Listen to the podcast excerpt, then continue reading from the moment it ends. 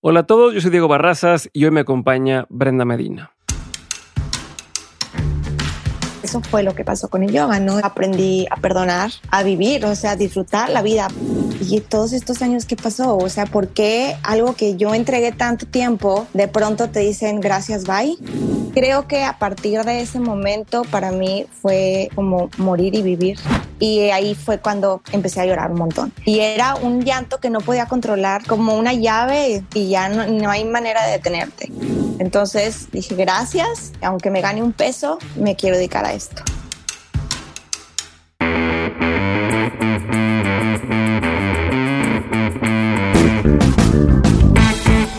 Hola a todos y bienvenidos a Dementes, el programa en el que tengo conversaciones reales, prácticas y sin censura con las personas que se salieron del camino tradicional para hacer realidad sus proyectos y que se han convertido en una referencia para su industria. Hoy me acompaña Brenda Medina y para quien no sepa, Brenda Medina es bailarina, emprendedora y maestra de yoga, es fundadora de Casa Roble Yoga y CEO de Brenda Medina Studio, un estudio en línea de yoga y otras disciplinas.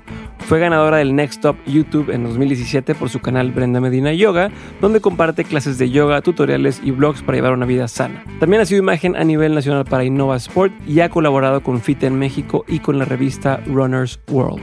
En el episodio de hoy, Brenda nos cuentas más sobre su historia, sobre cómo llegó a donde está el día de hoy y sobre cómo le ha hecho para mantenerse vigente. Espero que disfrutes este episodio y, sin más ni más, aquí te dejo con Brenda Medina. Brenda, bienvenida a un episodio de Mente. Gracias por estar conmigo el día de hoy. Ya, ¿cuándo fue la primera vez que hablamos? Es como un año, ¿no? Que nos pusimos en contacto y por ahí me dijeron, oye, es que deberías de tener a Brenda en el programa y tal. Y, nos buscamos y te dije, sí quiero, pero luego fue temas de la vida, se me atravesaron cosas o agenda, etcétera. Y al fin, al fin estás aquí. Creo que es mucho mejor momento hablar hoy que en lo que pudimos haber hablado en aquel entonces, porque ya vas poco, por ejemplo, con tu membresía. Eh, hoy creo que puedes tener muchos más aprendizajes que puedas contar, que nos puedas chismear para saber lo que está detrás. Entonces, eh, pero algo que quiero hacer hoy, y te lo decía ahorita antes de, empezar, te he escuchado o he escuchado tu historia ya en un par de ocasiones, eh, tanto en tu canal personal como en una que otra de entrevista que has tenido en otros podcasts. Y normalmente me brinco un poco esa parte. O sea, sí tocamos la historia, pero trato de brincármelo un poquito para quien ya la conoce. Pero en este caso me encantaría que sí la volviéramos a tocar porque creo que hay varios puntos muy importantes en los que me gustaría profundizar y que no te he escuchado eh, contar un poco más allá, más que pasó esto y me sentí así. ¿Te late que empecemos por eso? Va, ok. Pues muchísimas gracias, gracias a ti por invitarme. Por fin también me siento súper honrada de estar en tu espacio y de verdad que este, soy bien, bien fan de Dementes y me encanta la idea de, que estar, de estar aquí y súper agradecida de estar aquí también. No, no, gracias a ti por, por darnos el tiempo y regalarnos un poquito de, de todo tu conocimiento que vamos a, a, recibir el día de hoy. Entonces, vamos a empezar y quiero entender primero, o quiero pasar primero por toda esta etapa eh, de fuiste bailarina, empezaste a los cinco años, perdón, eh, eh, gimnasia, Luego te metiste a bailar porque eh, ya no te latió mucho el apoyo que estaban dando, que es cosa que ya sabemos, que, que muchas veces el país no apoya a los atletas. Tal vez ha cambiado un poco hoy, poquito, este, ¿no? Creo. O sea, antes era peor. Sí, definitivamente ahí es. no, siento que esté bien. No estaba cardíaco. Ajá, no sé que viste bien, pero en ese entonces hasta eso el tema de que tú misma tenías que hacer tu propio emblema o tal y, o sea, era una mamada, perdón por la palabra, pero no, no mames. Este, entonces entraste a bailar y de pronto hubo un parteaguas bastante importante en tu vida, ¿no? Eh, en, una, en un lapso de tiempo muy chico pasaron muchas cosas y quisiera ver si me puedes platicar un poco por ahí y de ir vamos retomando, ¿te parece? Va. Yo ya, llevaba eh, trabajando para una compañía de ballet profesional, ya llevaba varios años, tal vez más de ocho, porque al principio era como, como le llaman practicante, le llaman aprendiz, y ya tenía muchos años este, trabajando como bailarina. Eh, de hecho, eh, tuve un año que tenía problemas en la rodilla, me, me operan y tardó mucho en recuperarme. Y después de, de regresar de la cirugía, estaba volviendo a retomar eh, el trabajo y me embarazo. Me embarazo de, de, gemelos.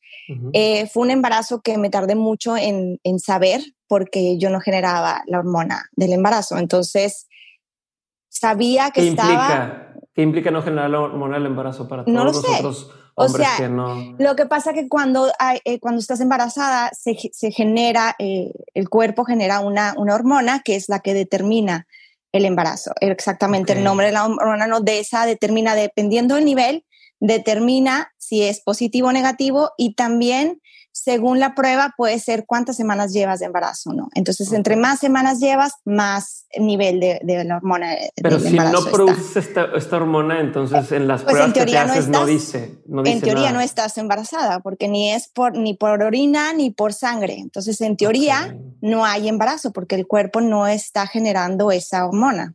Okay. Entonces, yo soñé que mi mamá me decía, estás embarazada. Y fue un... ¿Cuántos fue años un, tenías? 27.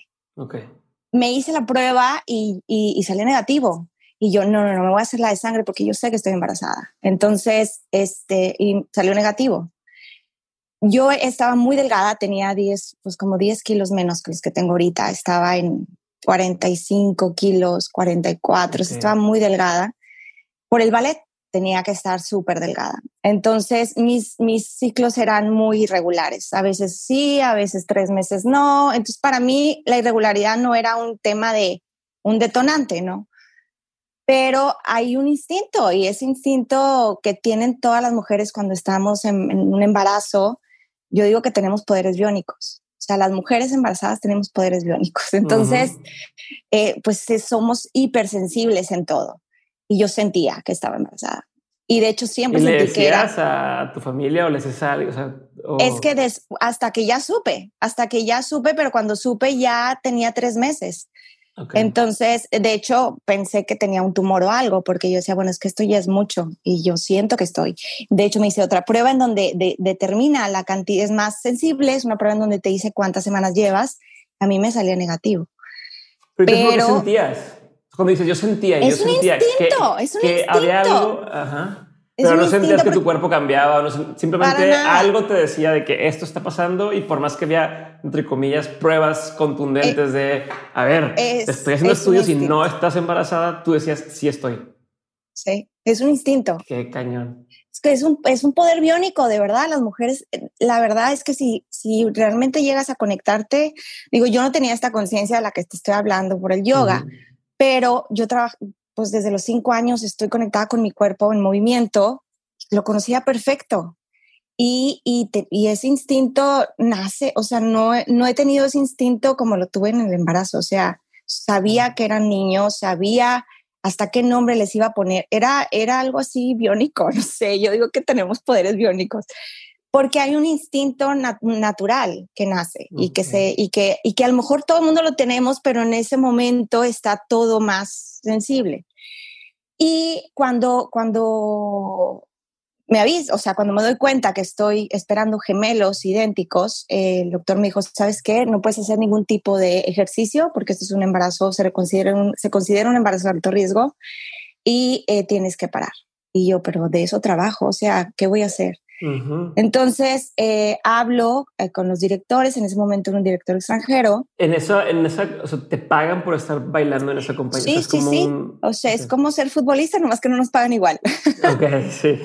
sí, es como te pagan por es, y hacemos este, este, se hacen funciones, se hacen eventos especiales pues como ir al teatro, pagas por el boleto Ajá. para ver una función de danza, ¿no? y es cierto, como en las películas, que el ambiente es bien pesado, tanto entre depende. bailarinas y todo, o... Eh, depende. Porque o estás sea, en Estados Unidos, aquí, ¿no? En ese entonces. No, yo estaba aquí en Monterrey. Ah, ok, pensé que esa era la... Sí. la no, no, no. Yo estaba aquí en Monterrey, pero, por ejemplo, sí sé que en otras compañías es muy pesado, o sea, el ambiente es más eh, competitivo, entonces hay más envidia, hay, o sea, sí la hay, y sí es la ley como del más fuerte y, y de luchar porque te volteen a ver, Ajá. porque como es, como es arte y el arte es, es de percepción, pues puede ser tan subjetivo como decir, necesito a alguien que tenga una personalidad para este tipo de baile o de coreografía, y tú a lo mejor puedes ser muy buena, pero la personalidad que busca el coreógrafo o el maestro no es, entonces empieza es muy pasional, empieza el drama y empieza el no me eligieron y yo quiero y yo que trabajo un montón y estoy aquí, ¿sabes? Entonces tengo el cuerpo y me he preparado y no me eligen. Está cabrón, porque no es como el fútbol que dices, bueno, metí goles, entonces ya metí 10 goles y val, puedes No, no importa si estás chaparro, gordo, metiste el gol, es uno y se acabó, todo, pasó la raya, ¿no? Aquí no.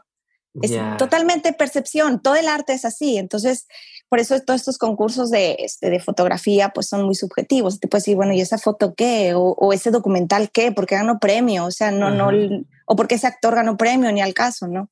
Entonces, para alguien puede ser increíble y para alguien puede ser, no es lo que quiero. Entonces, es muy difícil porque aparte el arte te mueve a través de lo que sientes. Entonces, es bien pasional, súper pasional. Y, perdón, tenemos otro paréntesis, pero para entender, aquí en Monterrey, estando en, esta compañía de danza, ¿sí se puede vivir de eso? Sí, sí se puede vivir, pero eh, obviamente tienes que tener un puesto este, un poco más. Digo, no te estoy diciendo que pues, o sea, sí se puede, vaya, pero sí necesitas un trabajo extra, o sea, dar clases. Ok, que supongo que es lo que la gente hace cuando quiere. Eso hacemos, ajá, porque tampoco puedes estar ocho profesional, pero es al mismo tiempo te lo tratan como si fuera un hobby.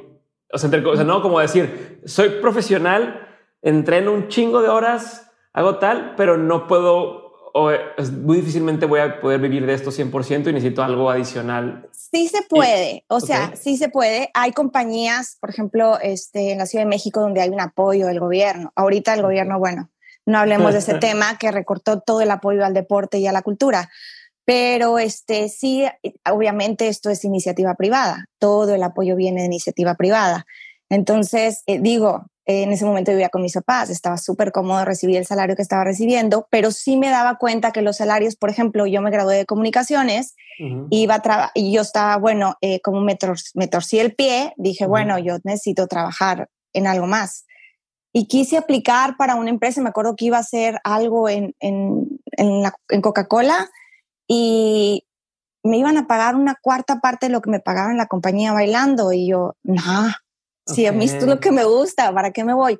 Pues cuando empiezas es, es, es pues en cualquier empresa empiezas con un salario súper bajo, pero el salario estaba más bajo de lo que estaba cuando bailaba y más aparte, si daba clases en una escuela de ballet por la tarde, pues ya tenía un salario mucho más considerado. Entonces, este, así es como se vive en, digo, te digo, hay otras compañías en donde pagan muy bien. En Estados Unidos es otra historia también.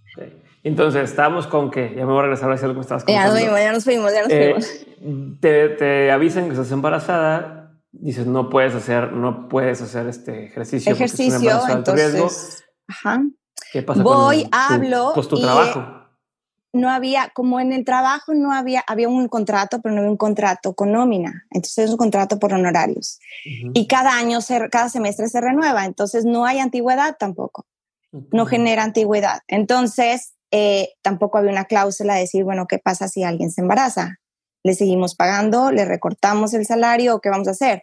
Entonces, en ese momento no había cláusula, no sabían qué hacer y estaban con la disyuntiva en si la apoyamos tenemos que apoyar a todas las bailarinas que salgan embarazadas. Y si no te apoyamos, pues nos, nos estorbas menos. Entonces, te puedes ir, gracias por estar aquí, no pises las instalaciones, se acaba tu contrato y no se renueva, y gracias por estar estos años. Y se, así. Entonces, para mí fue una, sí fue algo que me dolió mucho, porque te digo, como es tan pasional y entregas todos tus años y tus mejores momentos. Entonces... sacrificas muchísimo. Sí, es una carrera muy sacrificada, muy eh, estresada psicológicamente, o sea, es eh, mucha tensión, vaya. Entonces yo decía, bueno, ¿y, todos estos años qué pasó? O sea, ¿por qué algo que, que yo entregué tanto tiempo, de pronto te dicen gracias, bye? Y me sentí muy ofendida. Entonces estaba tan enojada con la situación que decidí salirme y retirarme totalmente de todo lo que tuviera que ver con el ballet. Dejé de dar clases de ballet porque decía, bueno, si yo apoyo esto y a una niña la apoyo, entonces ¿hasta dónde va a llegar? No va a haber apoyo cuando ella necesite, lo necesite realmente. Y eres tan entregada en esta carrera y eres, todo gira alrededor de eso. Comes ballet, desayunas ballet, duermes ballet y hablas ballet. Porque son muchos, muchos, muchos muchas horas. Por ejemplo, cuando eres estudiante son cinco horas diarias y es una carrera de ocho años. Entonces, eh, es, todo gira alrededor de eso. Y para mí era como, me sentí muy ofendida, porque en realidad yo no sentía que había ofendido a nadie. Entonces, eh, decidí dejar totalmente el ballet, lo que tuviera que ver con el ballet, eh, tanto dar clases, ya tenía ocho años dando clases, este, bailar, decidí totalmente salirme y... Em, ¿Pero qué sentías ahí? O sea, que entiendo que dices... Eh, Estaba muy enojada. Enojada, pero, o sea, decías como, bueno, ¿y, de qué voy a vivir? O, o sea, ¿qué, qué, ¿cuáles eran tus procesos mentales? ¿O nomás tomé la decisión de que ya la chingada todo y listo? me quedé callada, me quedé callada, no hablé. Entonces, eh, no era como que voy a demandar, no, porque para, para, empezar también mi embarazo era algo sorpresivo, no era algo que yo había planeado. Entonces, pues, ¿qué voy a hacer con dos? O sea, ¿cómo le vamos a hacer? ¿Cómo va a estar la onda? O sea, ¿en qué, en qué momento? Y bueno, lo de en qué momento será, pero eh, estaba sacada de onda, no estaba en mis planes, ¿no? Eh, no, no, ni siquiera te lo había agarrado al principio. pero no estaba en mis planes, vaya. Entonces, este, pues ya no tenía trabajo. Eh, estaba entre que si me casaba o no me casaba. decidí casarme y a los esto fue, no sé, como julio, agosto más o menos, y en octubre empiezo a tener este, problemas con el embarazo. Eh, más bien fue un día en donde yo me empecé a sentir mal, ya llevaba seis meses, ya tenía seis meses, iba para siete, y empecé a tener problemas y los pierdo. Eh, no se logran mis bebés, entra, me entra una bacteria y esa bacteria hace que se colapse eh, la placenta y los pierdo. Entonces, creo que a partir de ese momento para mí fue como morir y vivir al mismo tiempo. Eh, vivía en una burbuja, me queda claro que yo vivía en una burbuja llena de éxitos, premios, porque pues con la, con la gimnasia era campeona y, y en el ballet tuve muchos reconocimientos, entonces es como, ahora estoy viviendo. O sea, para mí fue un nacer y, entré en depresión. Este, fue una situación bastante complicada porque aquí en, aquí en México, cuando tú tienes, pierdes los bebés antes de los siete meses, no te los dan. Entonces, eh, yo estaba sedada y cuando regreso los quiero ver, ya no los pude ver. Ay, no me y, eso. y entonces entras, entras en un caos mental, emocional.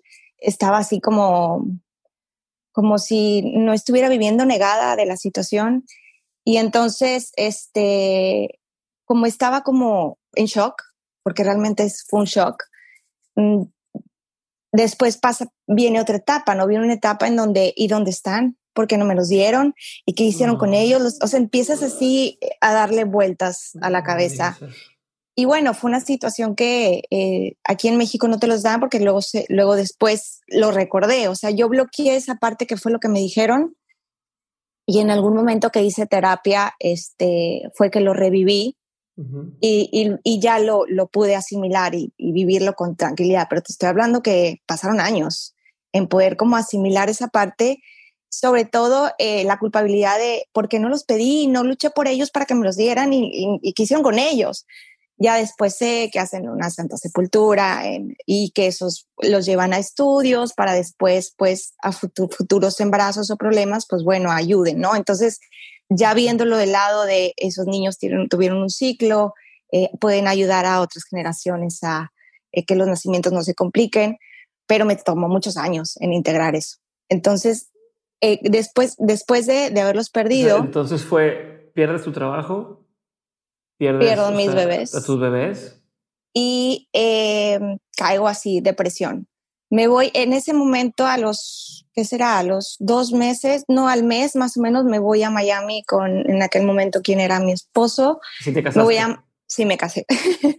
al momento me voy a Miami y, estuvimos ahí, pero yo me la pasaba dormida y llorando. Era lo único que, si tú me dices, ¿qué tal Miami? Yo solamente recuerdo dormir y llorar en la noche.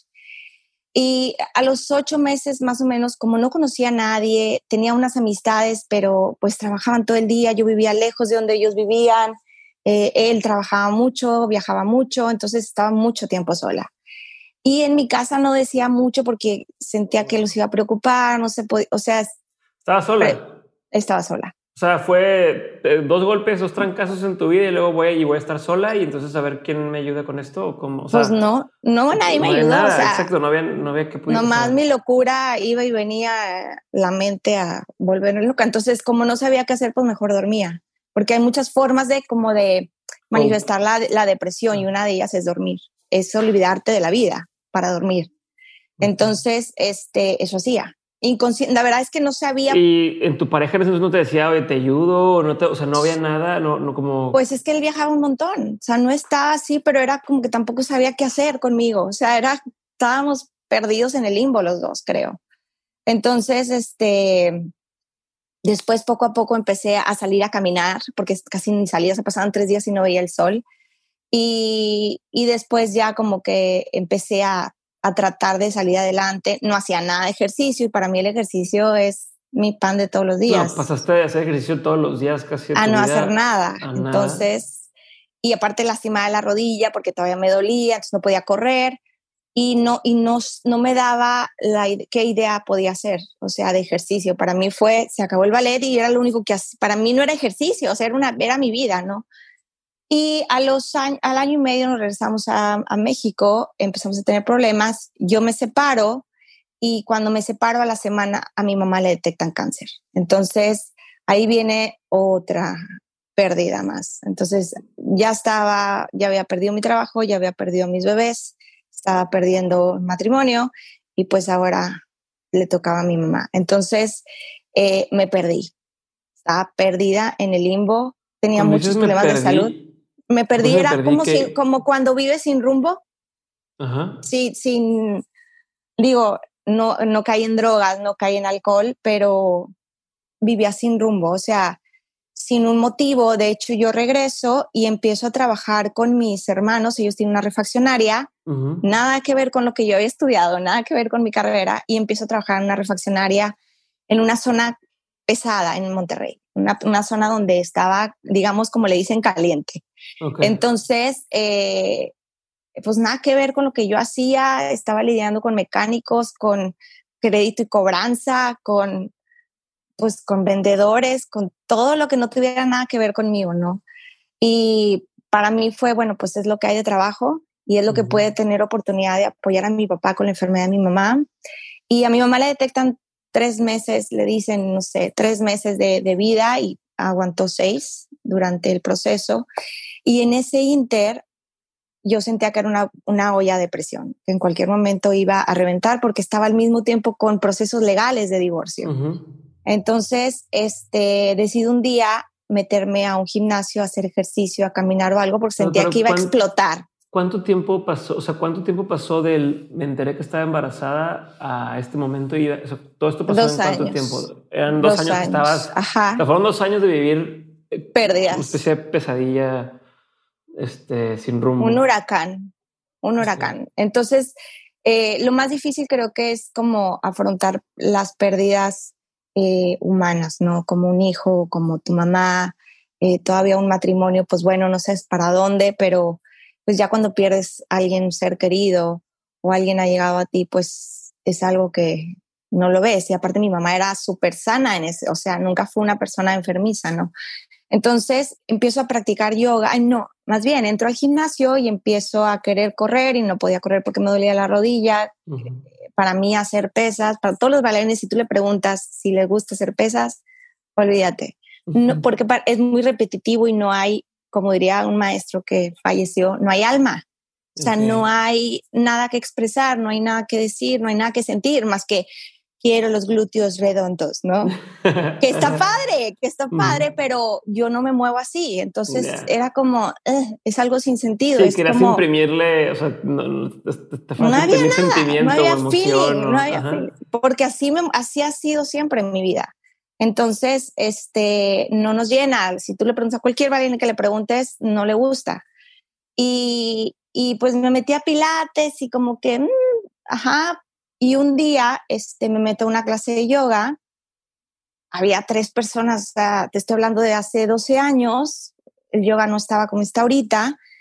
Ni tampoco sabía de qué se trataba porque tuve una experiencia en la universidad cuando te tenías que tomar otras clases y era tomar, bueno, voy a tomar yoga y era una clase súper concurrida y te resulta que en la clase no había clase, el maestro apagaba la luz, nos ponía musiquita de fondo así de pajaritos y todos dormidos. Entonces estaba buenísimo porque pues era la época de la, de la universidad. Claro a las 2 de la tarde haciendo el mal del puerco buenísimo, entonces era padrísimo dormirte en la clase de yoga hasta que lo corrieron al maestro porque pues supieron que, que, no hacía nada más que apagar la luz y cobrar.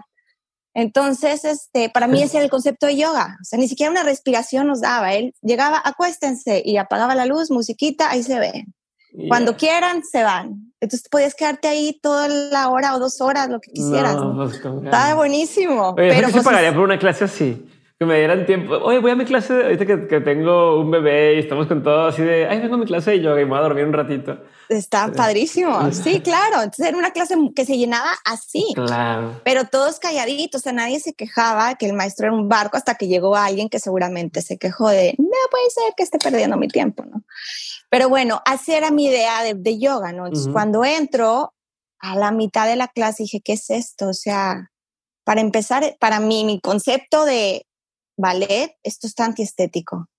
O sea, ah, porque yo soy muy visual, o sea, yo lo veía, yo esto es inhumano, esto está antiestético, no hay musiquita y aparte, este, siento que me ahogo, o sea, sentía que alguien me estaba estrangulando, o sea, cuando te volteas hay muchas, muchas posiciones donde tuerces el torso y eso de torcer el torso, sentía que alguien me agarraba así el cuello y no podía respirar.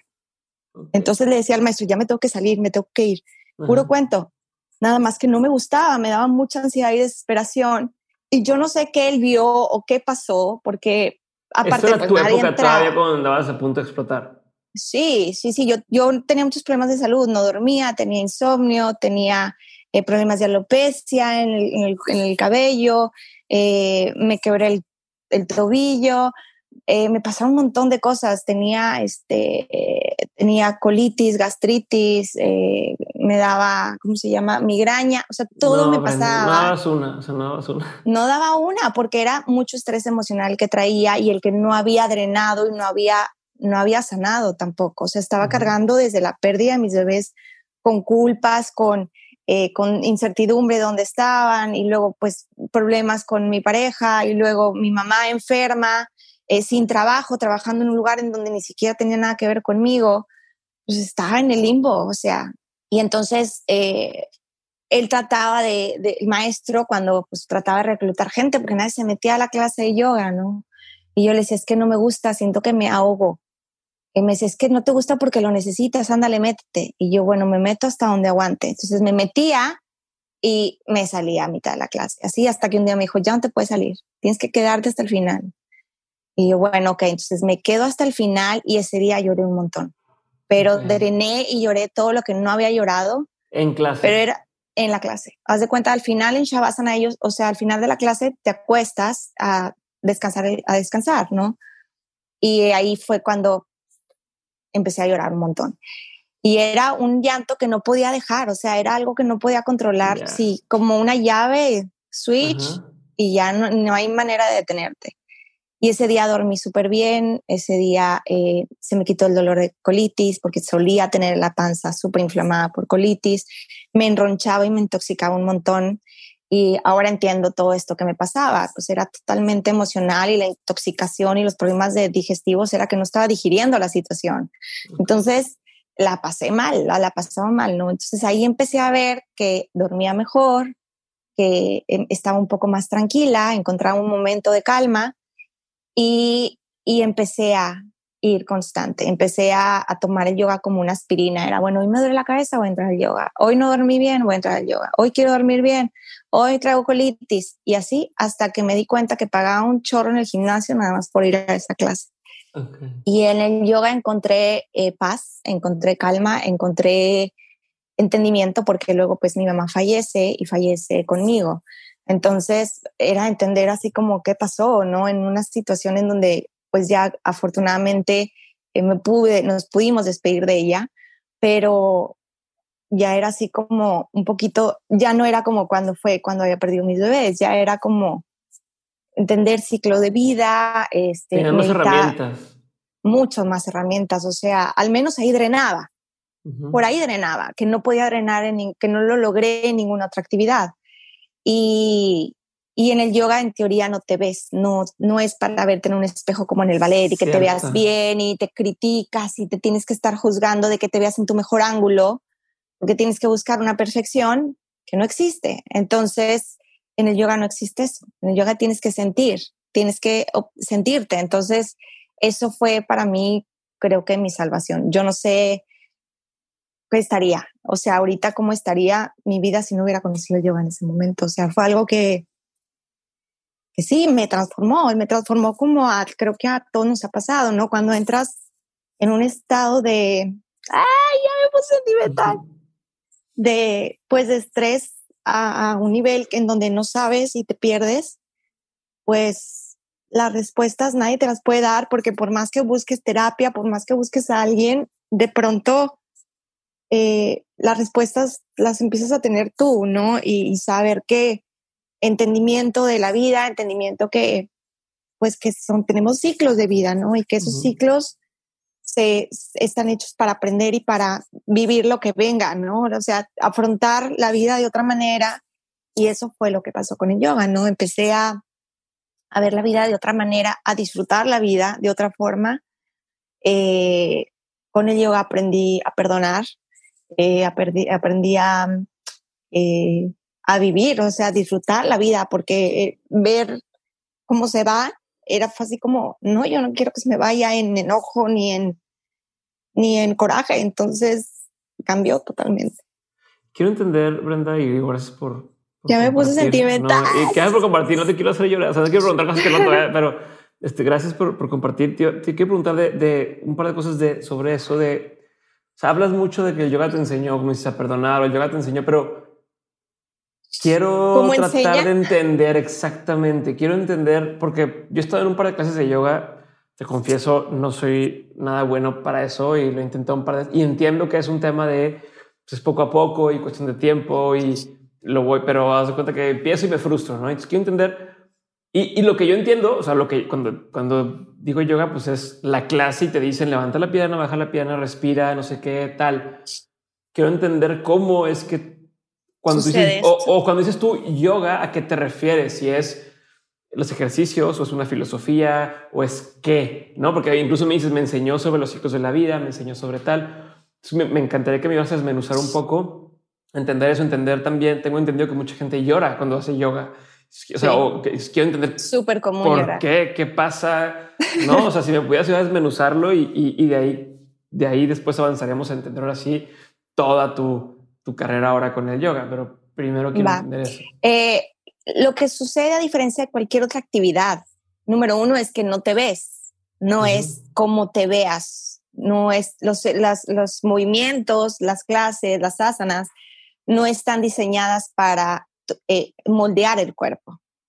están, eh, la práctica de yoga es una conexión con tu cuerpo eh, más bien es una conexión mental y emocional a través de tu cuerpo. O sea, tu cuerpo es la, el, digamos, la antena para llegar a ese punto, porque es como el primer caparazón de, de, de, de, ti como humano, ¿no? O sea, somos cuerpo, pero también somos alma y también somos mente y esa no la ves, la percibes, ¿no? Entonces, la percibes cuando estás dispuesto a abrirte a percibirlo. ¿Qué pasa con, o sea, yo te puedo decir que no es como que eh, el tema de filosofía llegó después, llegó a los cuatro años después de, ser constante. La diferencia es que eh, de cualquier otro ejercicio es que hay una técnica de respiración y la respiración hace que tu sistema nervioso se tranquilice. entonces, simpático al parasimpático. Ajá. Entonces, cuando está tu sistema nervioso tranquilo, tu mente trabaja con más armonía y no con toda esta revolución entonces, cuando se, trabaja bajo este, este esquema o, este, este, o esta frecuencia, entonces empiezas a conectarte con tus emociones, como a ver qué siento, empiezas a conectarte con tus pensamientos de, oye, porque estoy pensando que que lo quiero matar. O sea, ¿por qué lo quiero matar cuando, cuando yo no soy así? Entonces, es como como alguien te avienta, es como, no sé, yo lo veo como cuando respiras, alguien te avienta agua y, fría y es como reaccionas y, ah, ok, como un reset.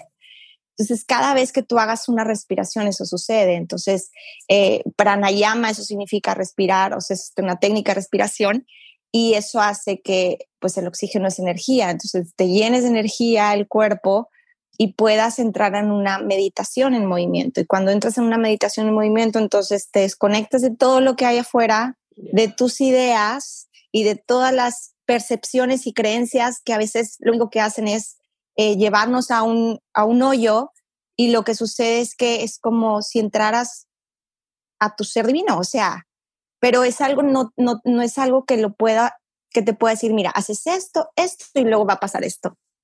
Es práctica. Por eso se llama práctica de yoga. Entonces, conforme tú, es como practicar a, hacer un podcast. Al principio no tienes ni idea y ya dices, ah, bueno, ah, es que está fallando por el ruido, ya le sabes.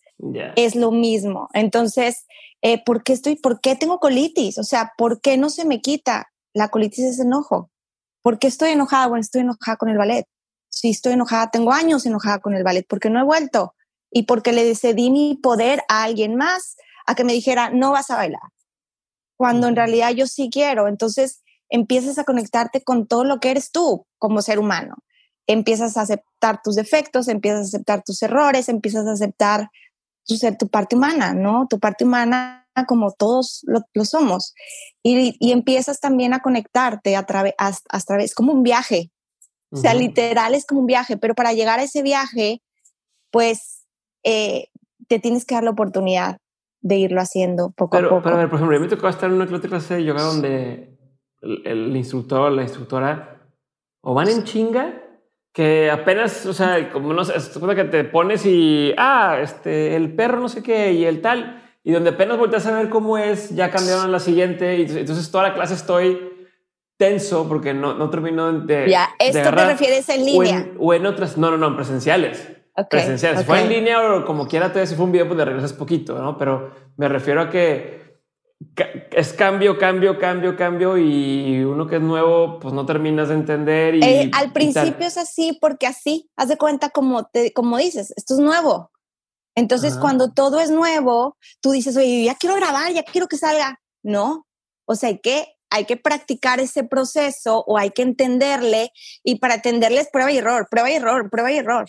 Entonces es exactamente lo mismo, hasta que ya te empiezas a familiarizar con el movimiento, hasta que ya empiezas, porque como no hay perfección y como no es alto rendimiento, entonces sí, obviamente hay, hay maestros donde pueden guiar más, hay clases donde es encuentras una clase más rápida. Eso es lo que te quería preguntar, porque también, y he visto clases donde son como, ah, vamos a trabajar mucha fuerza, entonces tal y tal, pero esas, esas son las que lo veo como ejercicio, como un tema de, ah, ok, este, yoga y vamos a hacer fuerza y vamos a hacer de repente que te meten lagartijas y no sé qué madre. Eh, y yo quiero entender cómo o cómo deberías de buscar, o si es un estilo o si es un tal de yoga para hacer, porque, lo que tú me platicas ahorita de este yoga que es como una especie de meditación en movimiento, donde te conectas, donde el cuerpo nada más es, es, es como el, el, canal, me encantaría intentarlo, pero no entiendo dónde debe, cómo debe es ser es que cualquier, con cualquier yoga practicas eso. Obviamente eh, puede ser que más bien conectas con quien, diga, con quien dices, este, con este maestro me late, me gusta porque estoy encontrando lo que estoy buscando. Puede ser que, porque la mayoría de la gente quiere bajar de peso y quiere estar y quiere estar bien guapo. Está bien, se vale, dale. Al rato te va a cambiar la idea. Sí, ah, y todo mundo, y en todos lados vas a leer, el yoga no es postura, el yoga no es lograr hacer eso, el yoga no es bajar de peso. el yoga... quiero pararme de manos, ¿no? Así de, ah, ya puedo pararme. Se vale, o sea, se vale, pero eventualmente eso cambia. Eventualmente eh, es como decir, quieres un podcast, tener millones, ¿y para qué quieres millones? ¿Qué quieres hacer con esos millones de personas que te escuchan? Bueno, es que quiero transformar sus vidas. Ah, entonces cambia la percepción, ¿no? Pero justo. Y, vas evolucionando. Tú lo puedes decir, o sea, yo lo puedo decir, te puedo decir, oye, quiero hacer un podcast. Bueno, pero antes de que empieces, hazlo tomando esto en cuenta o piensa en esto o toma esto en consideración. Yo quisiera que me ayudaras, yo a favor personal, a hacer lo mismo con el tema del yoga. O sea, ¿cuál, ¿Cuál debería ser el approach correcto? El approach y para que no sea como el tema de, ah, ya logré pararme manos, ya logré hacer no sé qué, ya logré y que algún día me caiga el 20 preferirías, si hay forma de, entre comillas, hackear eso y decir, a ver, tú vas a llegar y concéntrate en hacer esto. O piensa en esto que te valga madre lo demás, como ah, facilítame tantito el proceso y no puedo irme. Número uno es que te des la oportunidad no de probar una clase. Tienes que probar un mes, mínimo un mes y al menos tres veces por semana. Y ahí vas a empezar, ya te vas a empezar a familiarizar como que, ah, ok, poner el pie va en medio. Y, y si es presencial, le puedes preguntar al maestro, ¿por dónde va el pie? ¿Cómo? Entonces es más fácil, en línea no es más difícil. En línea tienes que ver tutoriales y luego aparte, o si el maestro se detiene y, el, y la otra persona que está viendo, yo no quería detenerme porque yo ya, si me explico, es un poco más complicado. Pero en presencial, pues puedes hacer preguntas, puedes decir, a ver, ¿me explicas esto? ¿Cómo hacer un saludo al sol? O cómo hacer no sé qué, ahí ya está la facilidad de poderte detener y todos aprenden, ¿no? Y el maestro aprende también.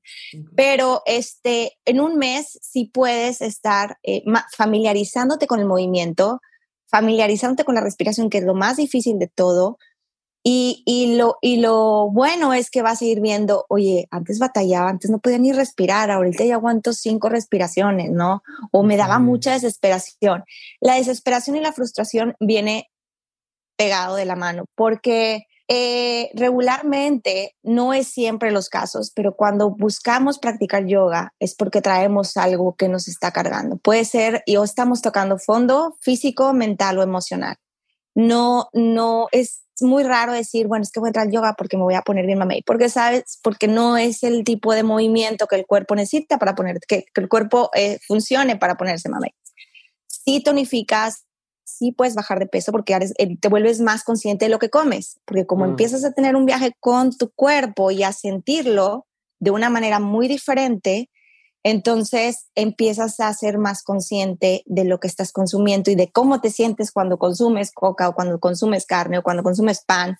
Entonces ahí es que el switch va cambiando y vas, vas a bajar de peso. Y te puedo decir que si alguien eh, que hace eh, pesas te pones en una práctica de yoga, la va a sufrir muchísimo, porque el tipo de movimiento muscular es completamente opuesto. En el yoga se, se, estilizan los músculos, en, el, en las pesas, pues es, en el entrenamiento es contracción, contracción porque quieres volumen, no porque quieres el, el, músculo ahí. Y todo músculo tiene que estar contra y trabajar en contracción para que pueda generar ese volumen o romper de pequeños filamentos para que se pueda agrandar. Pero en el yoga no está eso, es, estiramiento, es otro tipo de movimiento, entonces este, es muy diferente, pero puedes sudar la gota gorda, igual como si corrieras un maratón, pero, pero porque es la respiración. O sea, la respiración este, como pasa por la nariz, entra el aire caliente, se convierte, pasa por el filtro, el aire frío pasa a ser tibio, se calienta la sangre y empieza a haber un proceso de desintoxicación porque pasa la sangre por todos los órganos y los órganos producen eh, todo su trabajo como más en armonía, entonces empieza a haber un proceso de desintoxicación y es cuando empiezas a sentir el calor, pero el calor viene de adentro hacia afuera. Ok, pero entonces número uno es dedicarle al menos un mes, tres sesiones por semana. Ajá. Número dos, enfocarme en la respiración. Número dos, por ejemplo, puedes probar con diferentes maestros para ver con quién te conecta el, su estilo, porque hay quienes dicen, a mí no me interesa cantar ni el OM. No lo cantes, no pasa nada. Hay quienes dicen, yo no, a mí no me interesa hacer posturas, yo solo quiero meditar y un, y un movimiento muy relax. Entonces hay otro estilo de yoga. Pero, pero sí, este, regularmente es muy chistoso, pero el yoga, el yoga te llama, o sea, la clase que tú necesitas, vas a llegar a ella, porque ya lo estás, ya lo, ya lo estás conectando con eso y eso llega. O sea, así de, de, de locochones, así es, y así nos sucede y así vivimos. ¿Crece eso? ¿Crece en todo el tema por supuesto. de que tú, tú atraes las cosas? Por supuesto. A mí, o sea, si tú me hubieras dicho practicar yoga en otra ocasión, dudo que hubiera entrado, pero súper dudo que hubiera entrado pero yo lo llamé inconscientemente y era lo que necesitaba. Y estoy, y eso pasa, te pasa seguramente de, hoy estaba pensando. Ah, no, yo sí creo, pero que ya sé si tú creías en esas cosas. Sí, por supuesto, sí, claro. Y ahorita más todavía. O sea, es, es, es, es todo perfecto, así funciona. Pero este, sí te tienes que dar la oportunidad y no sin expectativas. Porque si tú tienes expectativas, eh, es mejor que busques otra, un, ejercicio en donde tú quieras algo más físico. pero es, aunque se vea muy complicado y aunque se vea muy padre las posturas o pararte de manos o todo, es una conexión interna. Entonces ahí es que te encuentras con tus demonios, con tus pensamientos, con eh, tu potencial, porque aparte empiezas a descubrir eso en ti o, o potencializarlo. O sea, si, si, y si ya lo, ya lo tenías, entonces empiezas a decir, oye, pero yo puedo hacer esto, entonces también podría hacer esto.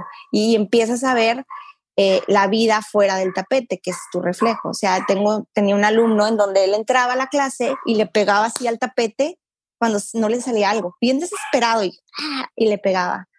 Y yo estoy segura que tú manejas y si alguien se te mete, le pegas al volante durísimo y me dice, ¿cómo sabes? Y yo, es que es tu vida, ahí, ahí estás tú, eres tú, el tapete y tus circunstancias y tu personalidad, que no está mal, pero es totalmente lo que tú vives ahí, lo que piensas ahí, está afuera.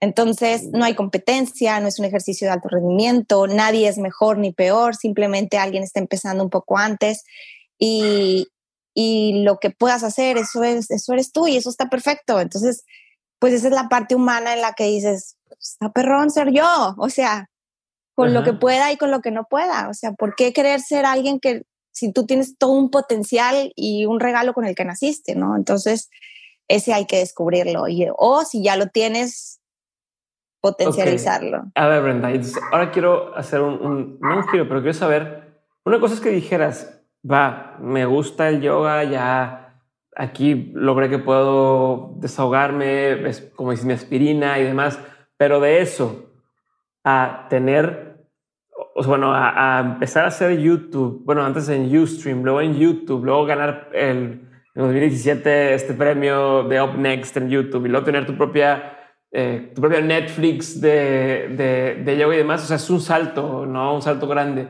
Quiero entender cómo llegaste hasta donde estás ahorita. A ese punto. Y en qué momento dijiste, creo que sí lo puedo hacer. O sea, sí soy, porque una cosa es ser buena para practicar, otra cosa es ser buena para explicarle a otra gente y otra cosa es ser buena para decir, bueno, voy a hacer de esto una empresa o un negocio, como quieras llamarle, ¿no? De que requiere otro set de habilidades además de solamente saber dar clase. Porque puedes dar clase y es que me contraten en tal salón o, y yo voy y regreso y listo pero tú estás haciendo un poco más allá, o mucho más allá. Quiero entender ahí qué, qué detrás ¿Qué pasó? Eh, ya llevaba cuatro años practicando en, la, en, la, en el gimnasio y el maestro, mi maestro en ese entonces, me decía, ándale, dale, certifícate, no sé qué. yo no me voy a certificar porque si yo, si yo me vuelvo maestra, yo soy súper entregada y soy súper apasionada en lo que hago y no quiero. No quiero porque ya lo he hecho toda mi vida y no sé cómo hacerlo de otra forma si no es, si no es al full y no quiero eso, o sea, quiero vivir. Si yo no veía tele niña, yo no puedo ver Netflix seguido, o sea, me cuesta mucho trabajo ver tele, o sea, no tengo tele, para que tengas idea, no tengo ni una pantalla aquí. Entonces, este, me cuesta mucho trabajo eh, muchas cosas que no viví de niña y que no tuve el hábito ni, ni fue como parte de mi vida. Entonces, integrarlo como algo parte de mi vida cosas tan ordinarias me costaba. Entonces, decía, es que quiero tener vida social normal, como una persona normal. No, que primero iba a la clase de yoga y luego llegaba tarde a las reuniones, porque así, así fue como yo me, me, me desarrollé y crecí y demás. Entonces, em, él insistió mucho y yo dije, bueno, va, pero no voy a ser maestra. Y me acuerdo que le advertía, no voy a ser maestra porque si yo soy maestra, ya me la sé y me va a pasar lo mismo, algo va a pasar y voy a dejar de hacerlo y, y perdí el tiempo. correr. Aparte, yo necesito trabajar, o sea, me entro y, y luego yo vengo de una escuela en donde pues es una escuela muy estricta, en donde es, pues es profesional y yo sé que una certificación, ¿qué? O sea, no voy, no voy a, con una certificación no puedo dar clase, o sea, no, para mí sí, tú decías de bailar fueron ocho años de para poder ser este, bailarina. y yo cómo voy a ser, cómo ser maestra con una certificación, o sea, no. Entonces dije, necesito practicar más, entonces me, me eché cuatro años así, nada más práctica diaria. Y un día le dije, bueno, va. Entonces, este, yo decía yo, esto se me hace súper, ¿cómo te digo? Como chilero, como dicen aquí. Se me hace así como muy... Improvisado No, fíjate, improvisado no, porque pues él, él tenía mucho, va, experiencia, ya había, ya había, o sea, estaba listo para entrenar maestros. Pues Pero porque yo, porque como en un, como, en- o sea, eran módulos de un mes, en un año, yo, ¿cómo voy a ser maestra así? Sí, entonces. Este, sentía que estaba atentando contra mi educación eh, de ballet, entonces sentía que no, que no quería eso, o sea, yo quería ser lo más, lo quería estar lo más preparada posible, ¿no? Entonces entró y a la mitad de la, certifica- de la certificación dije, claro, por supuesto que voy a dedicarme a esto. Entonces ¿Qué terminé cambió? la certificación. ¿Qué cambió? Pues es que yo quería, o sea, me estaba engañando a mí misma. Por supuesto que quería dedicarme a eso. Y, y aparte, eh, sentía que si esto me había llegado a mi vida y, y había cambiado totalmente y la había sanado, tenía como el, sentía que tenía el deber de compartirlo. Entonces, para mí eso es lo que me mueve. De hecho, es fecha, es, es lo que me mueve. O sea, el, si tú con esta clase te sientes bien, al menos, al menos un poquito más tranquilo, entonces ya para mí la clase cumplió su misión, ¿no? Entonces sentía eso que quería compartir. Y eh, me certifico, me voy para India, dije, necesito conocer más de esto, necesito saber de dónde viene todo esto que me ha hecho también. Entonces, me voy para India a tomar eh, cursos y a tomar unas prácticas mucho de un yoga tradicional y entender como que todo lo que venía, ¿qué, qué onda con esto? ¿Quién lo inventó? O sea, ¿por qué no lo conocía Ajá. antes? y de dónde viene, o sea, y luego ya ahí entré como en tema de la filosofía, del de, de, pues de cambiar la, la forma de, de percibir la vida, y, y eso es, Polivin, viene muy, viene muy, viene muy pegado a la cultura india, ¿no? Entonces, todo es espiritual, todo está sagrado, todo, eh, eh, un perrito tiene aquí el bindi, el árbol tiene el bindi, o sea, todo es sagrado, ¿no? Y todo viene, todo está, todo proviene de, de, de la divinidad, ¿no? Entonces, este, viajar a India, eh, todavía yo seguía un poco media, yo estaba trabajando en la, en la refaccionaria y ya me, ya me quería salir. La persona más ineficiente en la, en la refaccionaria era yo, la más inepta era yo, la que, o sea, no, no, nada, simplemente y, y aparte yo no soy de números, soy un poco disléxica, entonces era ver y ver y ver con la cobranza que me dijeron, o sea, era mucho, pues era trabajar mi cerebro de otra forma, ¿no? Entonces, eh, cuando trabajas tu cerebro de otra forma y no es lo tuyo, pues no podía aportar, no podía aportar más, nada más podía cuidar que no robaran y, o sea, cosas así, ¿no? Pero el tema de pues facturación y que el contador y no, no, o sea, me volvía loca, pero sí me enseñó muchas cosas, por supuesto, estar ahí, tener otra forma de ver la vida también, de afrontar con otra realidad completamente diferente. Y bueno, me voy a India y cuando regreso de India, estuve tres, dos meses, dije, a esto me voy a dedicar. Empiezo a dar clases en mi casa, tu casa. Abajito quité, quité la sala, el comedor y tenía una vecina que quería y invitó a otra y ya tenía dos señores en mi casa tomando clase a las 7 de la mañana porque a las ocho y media ya tenía que estar En la en la refaccionaria. Terminaba la refaccionaria, hacía mi clase y luego daba otra clase. Entonces, para mí no era nada complicado porque ya estaba acostumbrada, así era mi vida en la gimnasia y en el ballet, Ujú. iba a la escuela en la mañana, en la tarde el ballet o el entrenamiento y en la noche hacía tarea y cenaba y bye. Entonces, para mí no fue nada sacrificado, o sea, así estaba acostumbrada a vivir y, y eso tenía que hacer, según mi criterio, para poder un día decir en la refaccionaria, gracias, los quiero un montón, pero me voy a dedicar a dar clase. Y eso hice. Entonces dije, gracias, eh, aunque me gane un peso, me quiero dedicar a esto. Y pues como que cuál peso, no, no sé qué, quédate aquí, vamos a traer unas bombas de gasolina. No, gracias. Y, y bye. Empecé Ok, pero, a... pero ¿y cuándo empezaste a hacer el canal de YouTube, por ejemplo? O sea, que Ah, ¿y por qué entonces- si tú das tus clases personal? O sea, Ya, empezó, empecé en, en- en buscando dónde dar clase y pues fue en, la- en una terraza de la casa de mis papás. Este, y un día uno, uno de mis alumnos, él era uno de esos alumnos que entró por casualidad y era bien desesperado y me decía, Mm. yo no estoy aquí, por, yo vengo aquí porque mi esposa quiere que venga, pero era bien desesperado Y entonces un día le dije, oye, ¿ya te gusta? No, no me gusta, pero vengo por ella. Ah, ok. Entonces un día me dice, espérenme, no empiecen, no empiecen. Y yo, ya caíste. O sea, cuando no quieres que la gente empiece y tú llegar tarde, ya caíste. Termina la clase y le digo, ¿ya te gusta? No, no, no, no, a mí no me gusta, eh, vengo por ella. Está bien, pero me vengo por ella. Y un día le dije, ¿sabes qué? Tú un día me vas a pedir algo. Y él, claro que no, yo. No te voy a apostar porque, porque sé que te voy a ganar. Pero, y no quiero ser gandaya, pero me vas a pedir algo y es de yoga. Y él, claro que no, no sé qué. Se va, al poco tiempo me dice, oye, ¿sabes qué? Me voy de viaje un mes, tengo que ir por todo el norte, no sé qué, y que no quiero dejar de practicar. Él había bajado de peso, ya estaba más tranquilo, entonces traía, traía todo el power, o sea, hacía domingo, en la clase se la aprendía solo y hacía la clase solo, ¿no? Y le dije, ves, te dije que me ibas a pedir algo. Y no, pero me dice que te pidió, no me dice que te pidió una clase, él quería una clase, que le diseñara una clase. Ándale. Entonces le dice, perdón, le diseño la clase y se la dibujo así con monitos y palitos y me dice, no entiendo nada. Y yo, bueno, deja ver si te la puedo grabar.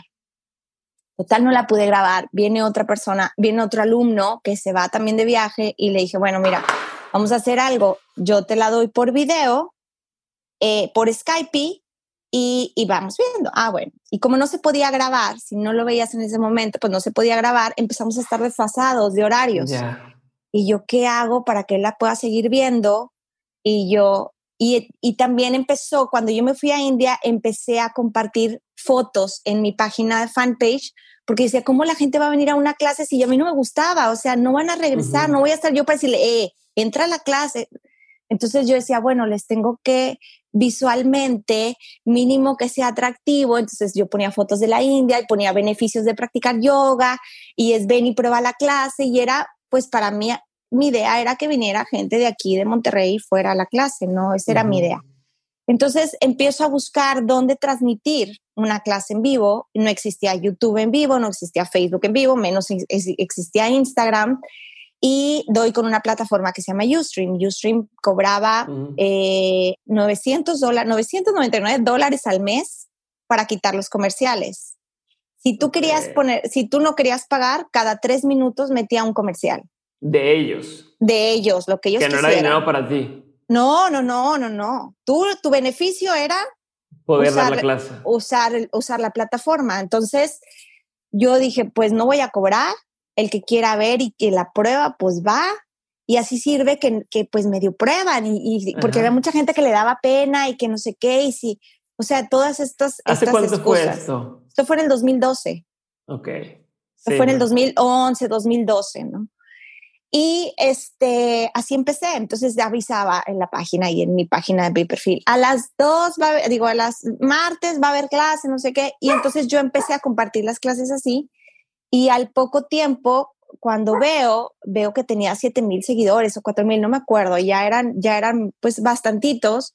Y yo, ¿y si vendo el canal y alguien pone su, aunque, aunque no me importa si dice aquí cualquier marca, pero que la gente no tenga la interrupción y pues no van a pagar y a la le conviene, entonces, ¿por qué no? entonces voy y toco y pues nadie me pegó, nadie me peló.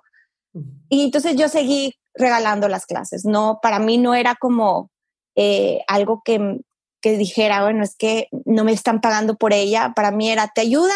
Va, o sea, cumple su misión. Y al menos puede ser que te, te, invite a que entres después a mi estudio, ¿no? Entonces así empezó Usprint y a mí me daba mucha pena poner mi cámara, y, o sea, mi cara y hablar. Entonces fue desde la India yo intenté abrir mi canal, pero no daba pie con bola. Me daba muchísima pena poner mi cara y hablar. Y como soy muy crítica, era muy crítica, ya no, de mí, de, conmigo misma. Entonces yo decía, tengo horrible la voz, no me veo bien, bla, bla, bla, y luego se ve bien fea la toma. Todo era horrible, todo era perfecto para no hacerlo. Entonces, así fueron intentos en YouTube y dije, no, mejor que cada que me sigan y ya. Y un día alguien empezó, es que enséñanos a hacernos parado de cabeza, enseña no sé qué, ¿cómo le haces? Y dije, es ahora o nunca. Entonces, lo hice con pena, lo hice con mucho nervio. un amigo me ayudó a, yo había estudiado comunicaciones, pero te estoy hablando en el 2001, donde todo era análogo. Es más, yo dije, me quiero dedicar a organizacional y no sé qué, menos audiovisual. esa es otra que, que, dije, jamás me voy a dedicar a audiovisual, que esto de la edición. Nunca toqué la consola de edición en la escuela, nunca toqué una cámara porque pues era una cámara para 20 del grupo. Entonces nunca me interesó el, el yo te podía, yo hacía el guion y ahí está. O sea, cosas así, no, yo cargo los cables, pero no era algo en el que yo estaba o soñaba con hacer audiovisual. Y pues un día me armé de valor y dije, ya, o sea, total. Y lo hice y lo hice como me sentía muy responsable de dar un tutorial de compararte cabeza. Em, de hecho, pues recibí algunas críticas de que qué irresponsable eres. No había, no había mucha gente en español con clases de yoga. Eh, había unas, había en inglés, pero no en español. Y, yo decía, pues estoy haciendo lo más profesional posible, el video está bien hecho, o sea, me prestaron una cámara, eh, yo explico, de hecho los primeros 15 minutos estoy hablando, donde estoy súper nerviosa y luego ya después, bueno, ahora sí, ¿verdad? Pero eh, estaba muy nerviosa, me sentía muy responsable y sentía que tenía que sustituir todo lo que no podía decirle o ver, o sea, estar con alguien. Entonces, este fue un video, es un video muy visto, de hecho, ese. Sí, pero, pero, pero, pero, en ese entonces tú decías, ok, voy a empezar este canal de YouTube. No, sin idea. Con de que, ah, para que algún día suceda X o Y o... Nada más, no, yo no tenía ni idea. Mi idea era que la gente aprenda. Para mí, YouTube e, es y será un servicio social. O sea, siempre lo vi como, a mí me mueve que te sientas bien y ya. Jamás visualicé, no estaba todo este tema de eh, de, influencers o de te voy a pagar por esto o no. A mí la idea de vender el use, de Ustream fue porque, oye, si me están cobrando y si alguien paga por eso, pues todos ganamos. O sea, fue pues mi idea de marketing de la escuela, ¿no? Entonces, este fue un, pues sí, fue así, ¿no? Pero yo nunca visualicé nada de eso, no conocía a nadie que tuviera un canal, entonces eh, empecé a hacerlo y empecé a ver a otros, hay una parte, una frase en el ballet mucho que viendo se aprende mucho. Entonces yo veía muchos youtubers, no tenía nada que ver ni con ejercicio ni con yoga, unos de entretenimiento, otros de gamers, pero veía como que cómo le hacían y qué hacían y cada cuando posteaban. Entonces empecé a trabajar así en el canal, hasta que un día me escribe en YouTube y era una persona que quería darme asesoría porque veían que el canal estaba creciendo. YouTube tiene esa particularidad. Ahorita no sé si siga, la verdad es que no he recibido otro correo así, pero en ese momento ellos estaban este, pues buscando eh, canales con potencial. Y, y de que te quiero una asesoría, yo sí. Entonces, este, empiezo a tener una, una plática, fue una plática con ella y me dijo, mira, tenemos una academia de creadores. Y yo, ¿cuál academia? Entonces, para mí fue una, es más, todavía la academia no existía, eran, le llamaban campings online. Entonces eran campamentos de cómo tener audiencia y me los chutaba todos, ¿no? Era en la, antes de dormir, los veía y anotaba y hacía yo. Y así empecé a, conocer, a trabajar el canal. Cada vez cambia, cada, o sea, cada dos días cambia. O sea, ya ahorita no tiene nada que ver con lo que era antes, pero cambia muchísimo, ¿no? Y tienes que estar siempre actualizado, ¿no? Para ver por dónde viene la ola. Y así fue como empezó YouTube. Y cada, antes publicaba cada dos, dos veces a la semana y, me, y lo hacía, decía, bueno, durante la, en la mañana doy clases de yoga, en la noche doy clases de yoga, ¿y qué voy a hacer durante la tarde? O sea, no, me veo viendo la tele, si no la veía, ¿qué voy a hacer durante la tarde? Entonces así empecé a, a, adentrarme en el mundo de las redes, a abrir más, a concentrarme en mi canal y era muchísimo trabajo, mucho trabajo el canal. Entonces yo estaba súper, súper como dedicada al canal, más que a las clases presenciales. Y eh, el tema en las clases presenciales, como, nos, como yo no entrenaba maestros, es un poco más complicado económicamente. Y vienen los picos de temporadas, ¿no? Viene temporada de invierno, nadie viene, llueve, nadie viene, hay partido de fútbol, nadie viene. Entonces, eh, siempre ha sido como esos, estos picos de temporada, ¿no? Entonces me llegaron los 40 y me tocaron. O sea, dije, ya no puedo, ya no quiero seguir así. Quiero necesito avanzar, quiero hacer algo más. Ya había generado toda una audiencia fuerte en YouTube y, y era, y el público en YouTube es exigente, es bastante exigente. Entonces es, ¿qué onda? Quiero que me hagas la clase, no sé qué ni por favor, ni yo, espérame, o sea, entonces al principio yo era muy, como era muy insegura en ese aspecto, era como, sí, sí, sí, entonces después ya empecé como a ver la, el valor del trabajo, de todo lo que implicaba y, y la verdad es que me la pasaba después me estuve yendo a India y me la pasaba creando contenido todo el tiempo, ¿no? Aprendí a tomar fotografía, como no tenía dinero, pues bueno, aprendí a, a grabarme, eh, me la pasaba ahorrando para poderme volver a ir a la India, me la pasaba ahorrando para comprar equipo, porque yo sabía que si visualmente se veía bien, esto iba, me iba a traer algo. Y, y, todo fue porque, bueno, este, sentía que si lo hacía bien, algo bueno, ¿no? Y un día me, o sea, me aconsejaron de que, ¿sabes qué? Tienes que estar bien consciente que nunca sabes quién te va a ver. Y eso fue para mí, eso es para mí como algo que tengo que tener siempre presente para, para no subestimar el, tiempo, ni el trabajo, ni, ni, la calidad. Trato de ser lo mejor posible. De repente se me va la onda. Entonces aprendí a editar, aprendí a grabar. Soy, tengo mi, mi, lado masculino porque me encanta ver cosas nuevas de cámaras y entonces tengo esa ah. parte de que los gadgets y no sé qué, y oye, quiero un slide y quiero un dolly, quiero, así me la vas, o sea, tengo esa parte que me, que al principio no me gustaba editar para nada, y después encontré en la edición mi forma de comunicarme también. Entonces, te digo, o sea, empecé como a, a, través del yoga, empecé a descubrir cosas que no sabía que podía hacer y que, y que me iban a potencializar mi objetivo.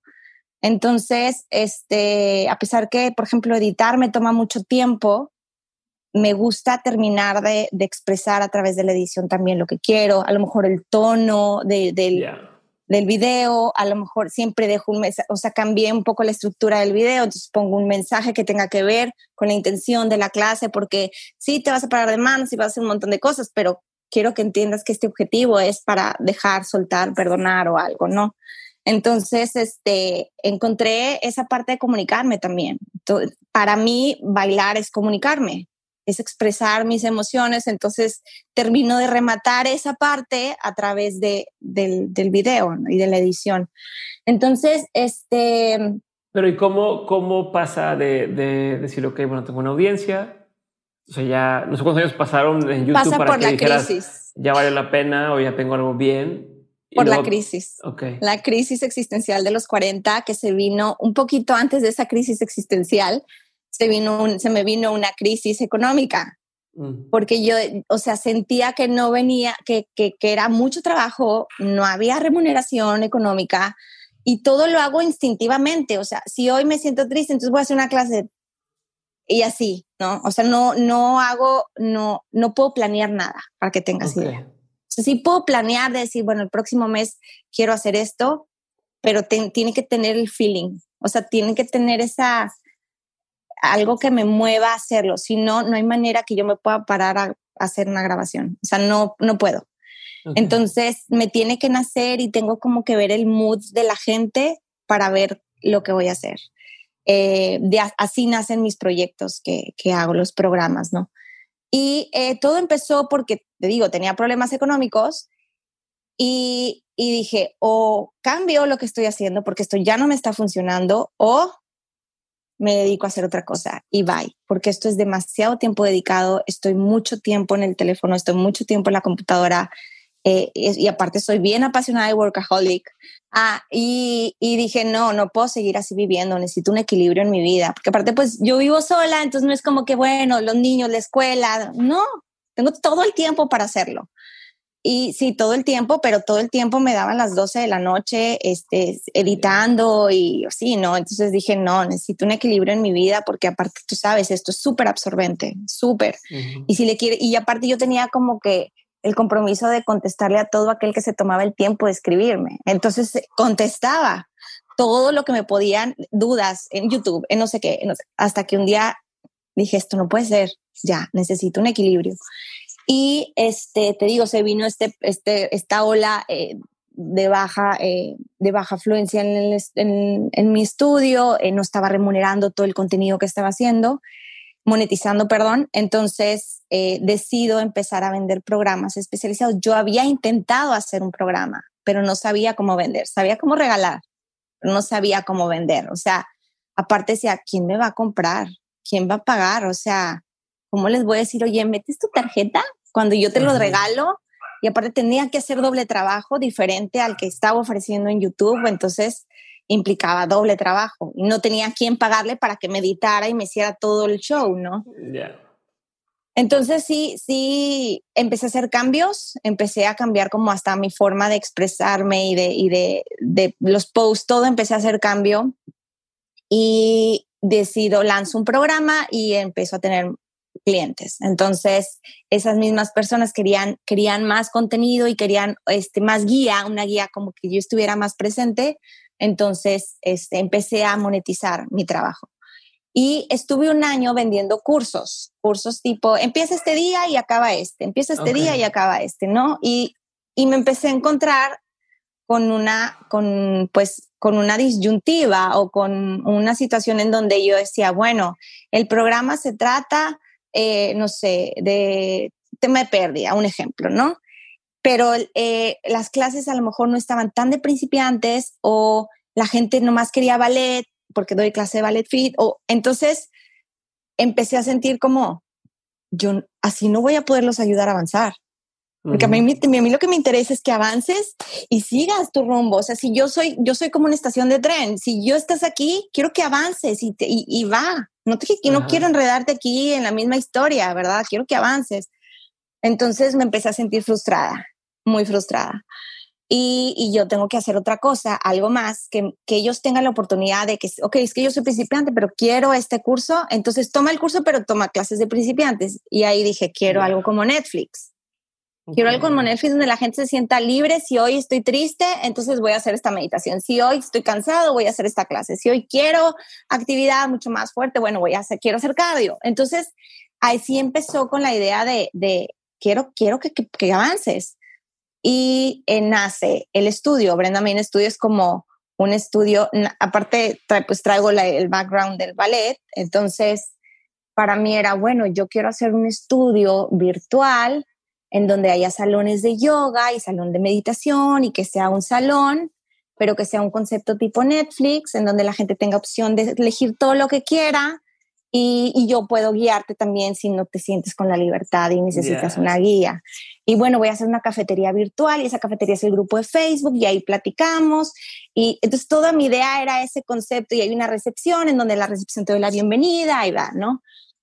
Y así fui canalizándolo, ¿no? Este, nunca pensé que fuera tanto trabajo un, tema de membresías, porque pues tú haces un programa, son ocho clases, diez y lo revendes, ¿no? Pero en las membresías el comportamiento es totalmente diferente. Entonces, eh, no lo vi venir, no lo vi venir, pero ya agarré el ritmo, o sea, ya, ya dosifico mi tiempo, mi energía ya no me, ya no me agobio con que tengo que estar generando contenido porque tienes que generar mucho contenido cuando es membresía. Entonces, porque la gente es, ¿qué sigue? ¿Qué sigue? Y, ok, ya hice esta clase y yo, es que hay que repetirla mil veces, porque si no, como no me viste bien, pues hay que volverla a hacer. Entonces es como, vivimos en un, en un, en un momento en donde necesitamos contenido todo el tiempo y donde queremos y es y yo creo que esto genera ansiedad, por eso ahorita la ansiedad está de moda. Porque quieres, entonces empecé a dosificar, a ver, vámonos por partes. O sea, de nada sirve que yo te dé una clase, ¿la lograste? No, hay que profundizar porque ahorita me escuchaste de una cosa, mañana vas a poner atención a algo que en ese momento no te, no te, no te dio resonancia. Entonces, así es como empiezas a profundizar ya a la parte de pura repetición e integrar todos los elementos, la respiración, eh, la, la, meditación, el movimiento para poder avanzar. Pero entonces empieza todo este tema de la ansiedad de, ¿y qué sigue? Y yo, espérame, acabo de, o sea, viene, viene un programa de 21 días, ya vas en el día 2 y me estás preguntando qué sigue para el siguiente mes.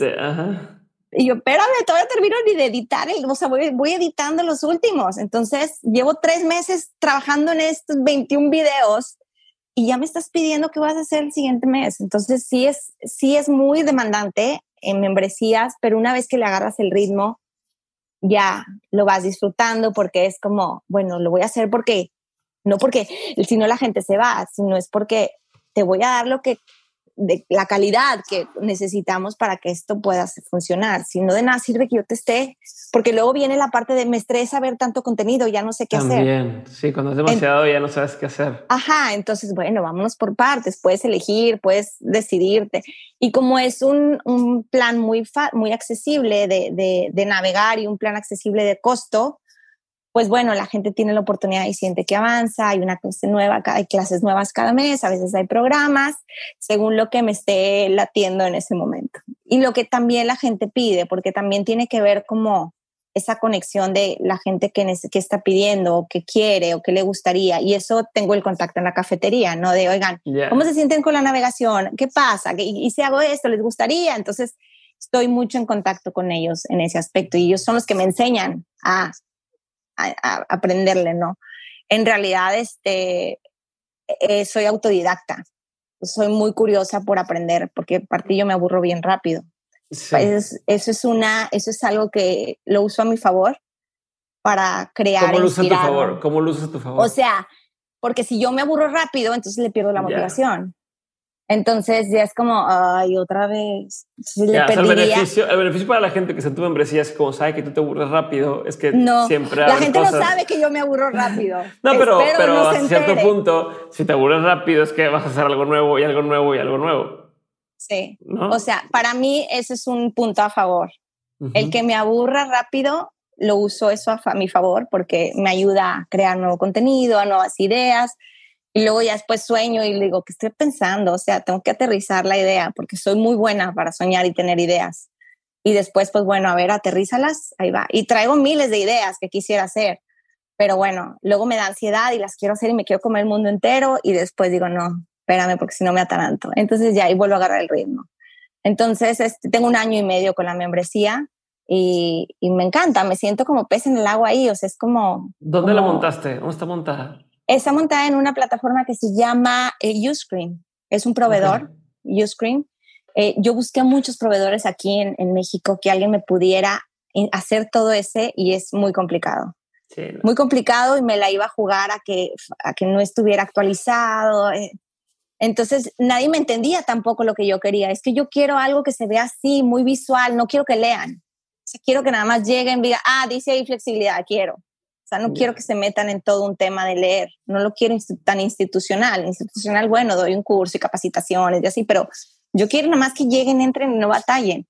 Entonces, ha sido pues, pues un tema de aprendizaje, ¿no? De, prueba y error y, eh, y aparte, pues no, no tengo un programador que esté ahí. Entonces, un proveedor que si falla, pues hay que hablar directamente con el proveedor pero este proveedor eh, no tenía comunidad en español. Entonces, con él tengo un contacto muy directo de cómo, cómo llegamos a la comunidad latina y yo, pues que la comunidad latina no va a pagar 30 dólares por cada membresía, entonces ayúdame y, vamos, veamos cómo crecemos, ¿no? Entonces, este es, es fácil de navegar, es sencillo.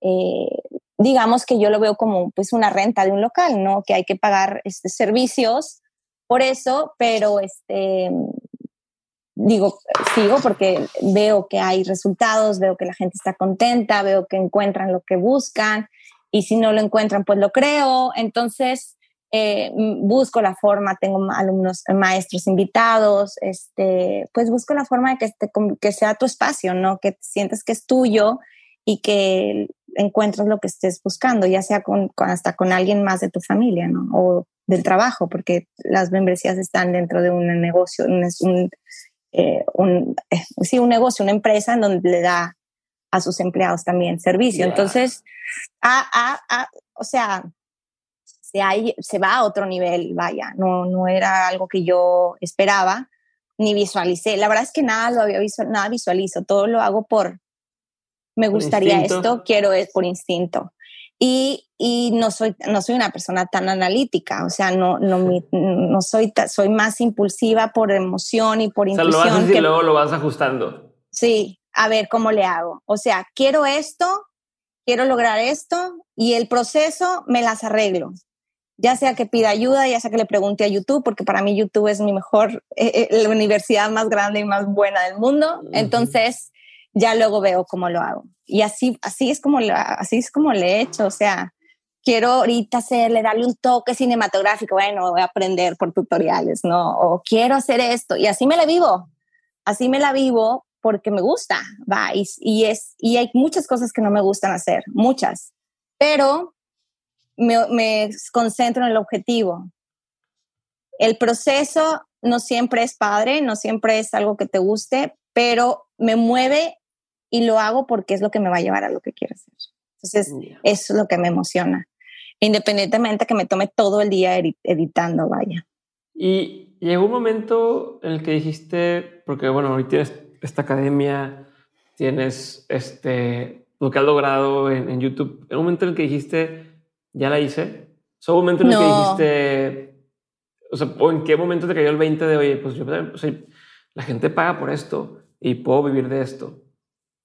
No, no, o sea, sí, ya llegué a un punto en donde dije, esto era lo que quería, después de muchos años, ya llegué a este punto de que esto era lo que estaba buscando, pero tengo muchos sueños con él. O sea, traigo muchas ideas, traigo muchas, eh, muchas formas de, de que sé que a dónde puedo llegar o hasta dónde puede llegar.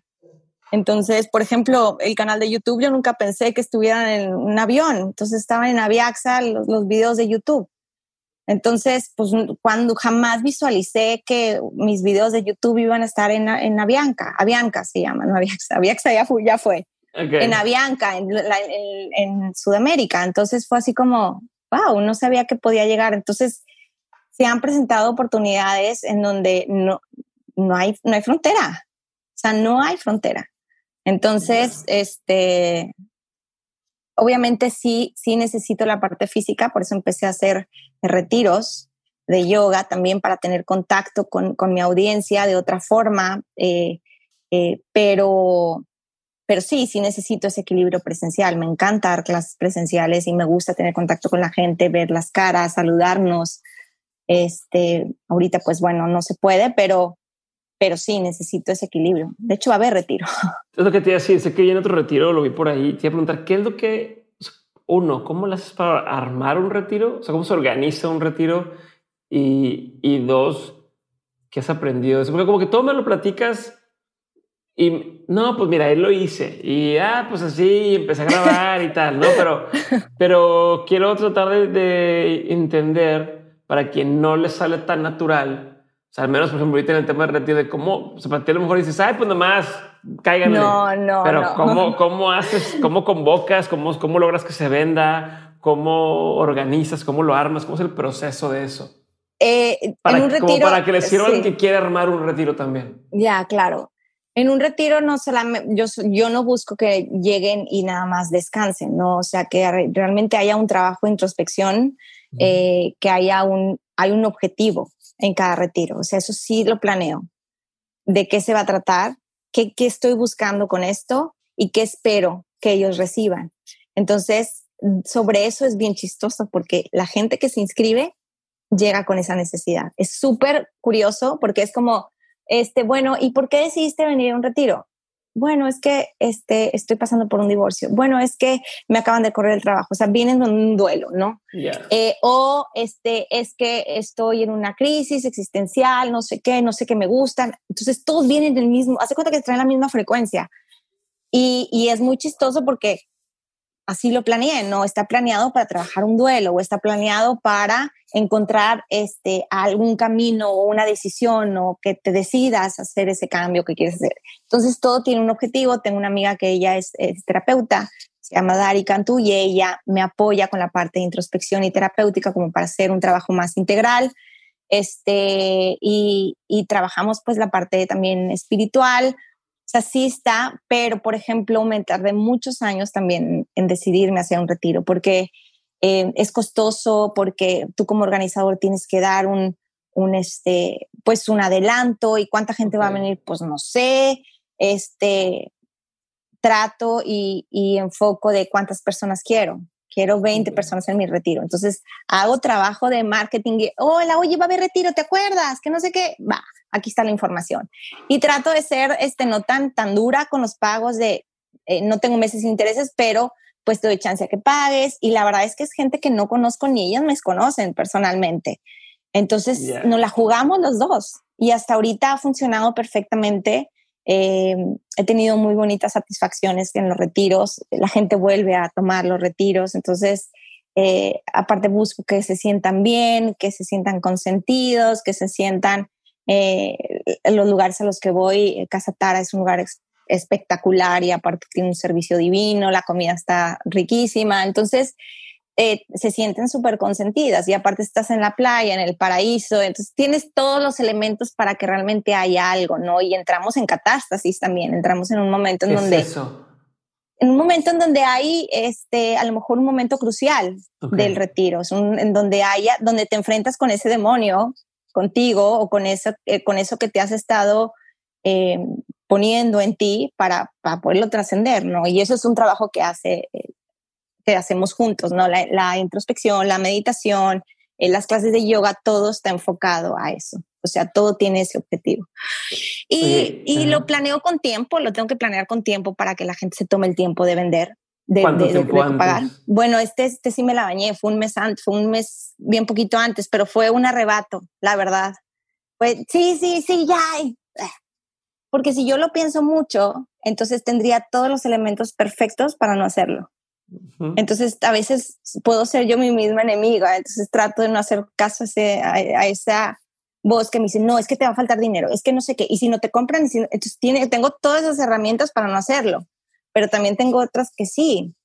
Entonces, digo, ¿por qué no? O sea, sí, sí, sí, sí queremos eso, si hay gente que lo quiere, este, ¿por qué no? Entonces, fluye, bien raro, fluye y ya, pero sí, en un principio sí le tomé mucho tiempo porque no tenía el dinero, no sabía ni cómo organizar. Lo hice, el primer retiro lo hice en un lugar chico, eh, no era costoso, entonces pues para ir, digo, hice, hice mi, mi, mi novatada, obviamente, ¿verdad? Hice mi novatada de meter este, gente en la misma cama. Y yo, ¿por qué hice esto? O sea, pues es que decía el hotel capacidad de 16 personas, pues sí, pero con la, o sea, compartía, no, eso no lo puedo hacer. Entonces, es o sea, nadie me lo explicó, vaya, pero era súper dura yo conmigo misma de equivocarme, porque pues ni en el yoga, ni en el, ni en el, digo, ni en el ballet, ni en la gimnasia había rango de error, o ganabas o perdías, o no te veía, no bailabas, y ahorita no.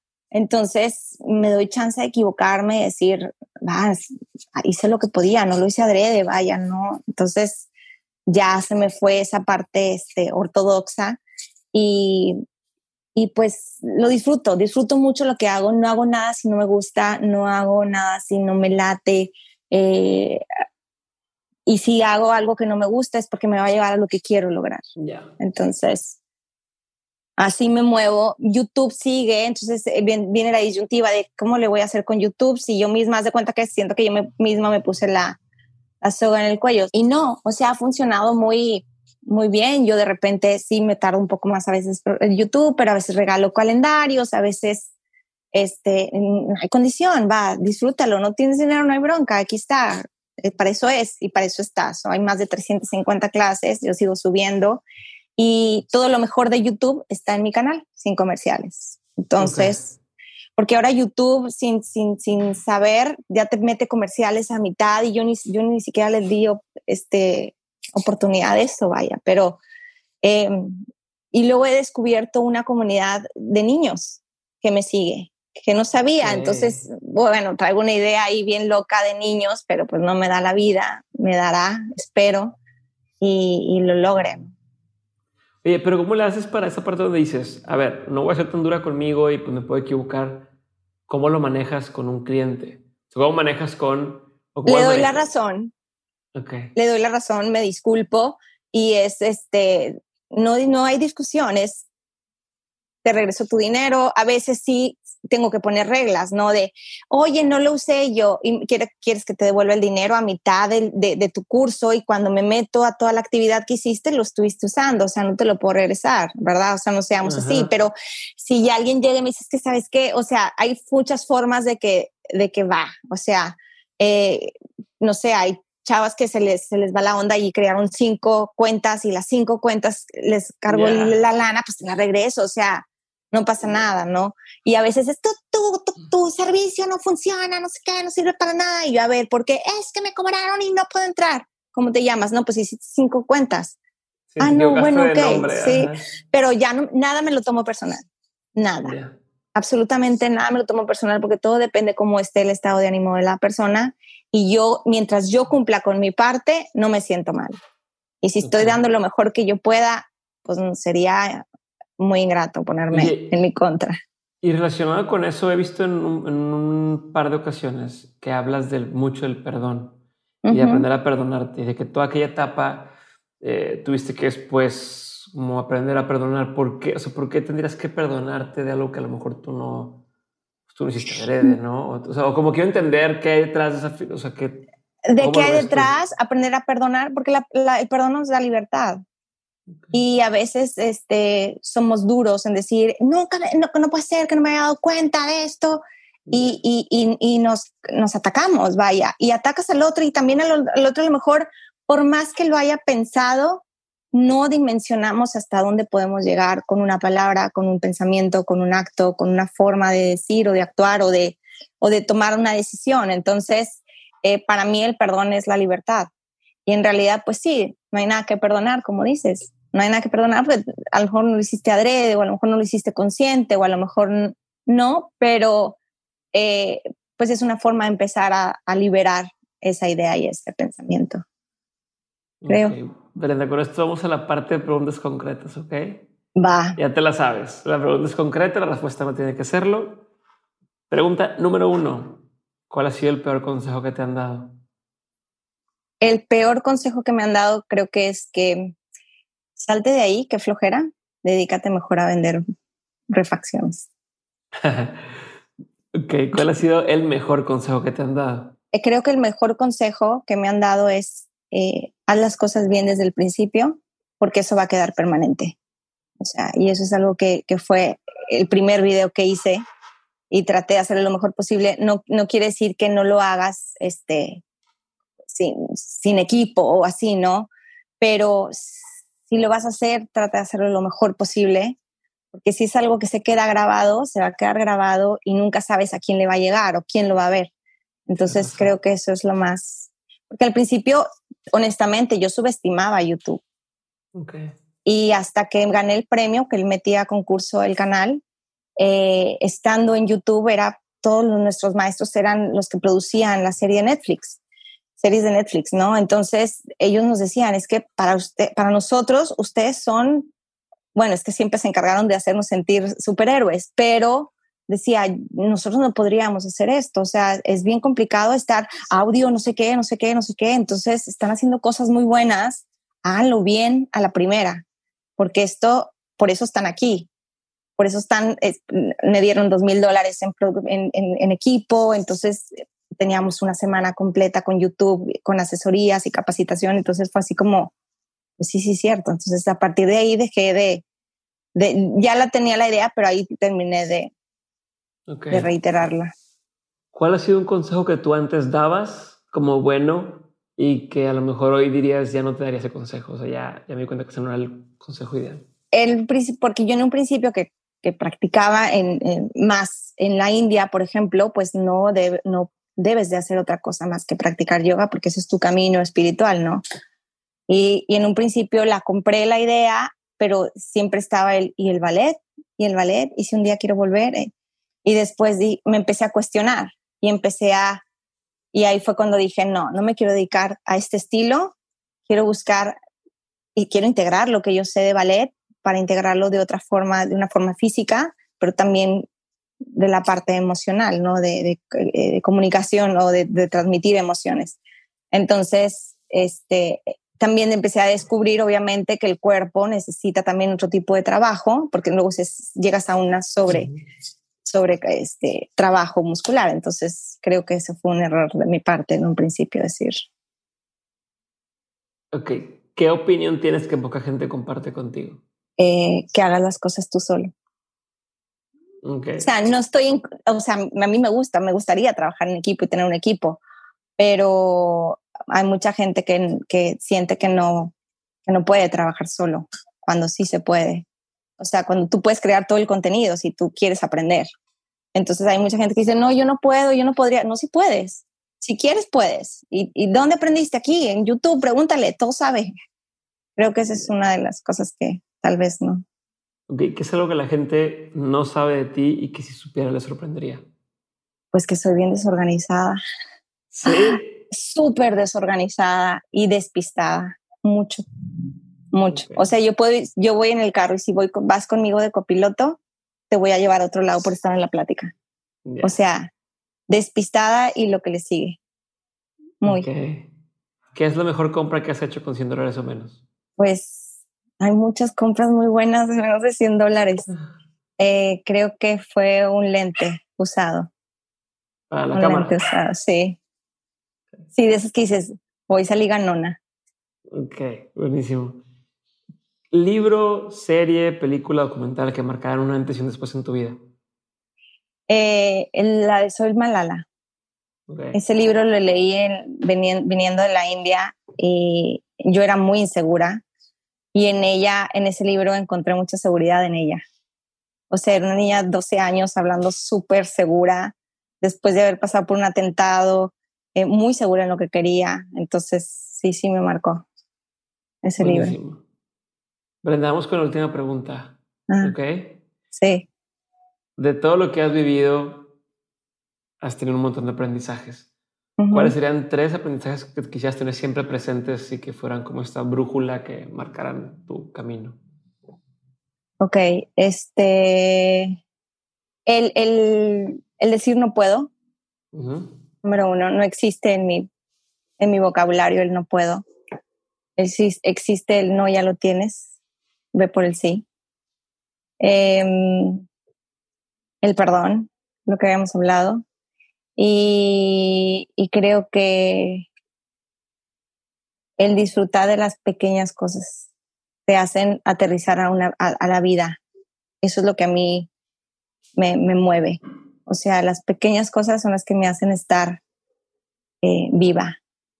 Pequeñas cosas simples, ¿no? Como ver el comportamiento de mi perrita o sim simples. O sea, me encanta caminar y ver los pájaros y eso es como, ¿qué estarán pensando? O sea, pequeñas cosas, ¿no? Que me hacen ser que, que, estoy viva, ¿no? Eso me gusta. Me, me hace...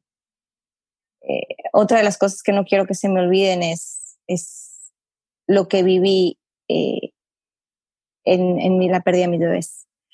Eso no quiero que se me olvide, no porque quiera vivir en eso, porque ya no lo vivo ahí, pero es algo que transformó mi vida en todos los aspectos, ¿no? Entonces, eh, creo que para mí vivir, vivir en plenitud es lo más importante. Y vivir en plenitud es vivir de las pequeñas cosas, de disfrutar la vida como tal, preocuparme menos, agobiarme menos y disfrutar de lo que tienes ahorita.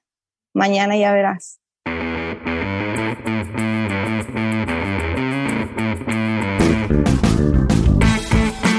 Gracias por haber escuchado este episodio con Brenda Medina. Espero que lo hayas disfrutado y si fue así, por favor házmelo saber en cualquiera de las redes sociales o incluso en los comentarios del canal que tenemos en YouTube. También te recuerdo suscribirte al 7 de 7, nuestro newsletter semanal, en el que cada semana te envío 7 recursos chingones para llevar tu vida más lejos. La forma de suscribirte es entrando a dementes.mx diagonal correo. Dementes.mx diagonal correo y recibe cada lunes las 7 cosas más fregonas para que lleves tu vida al siguiente nivel. Eso es todo por hoy. Yo soy Diego Barrazas y nos vemos en el siguiente episodio de Mentes. Bye.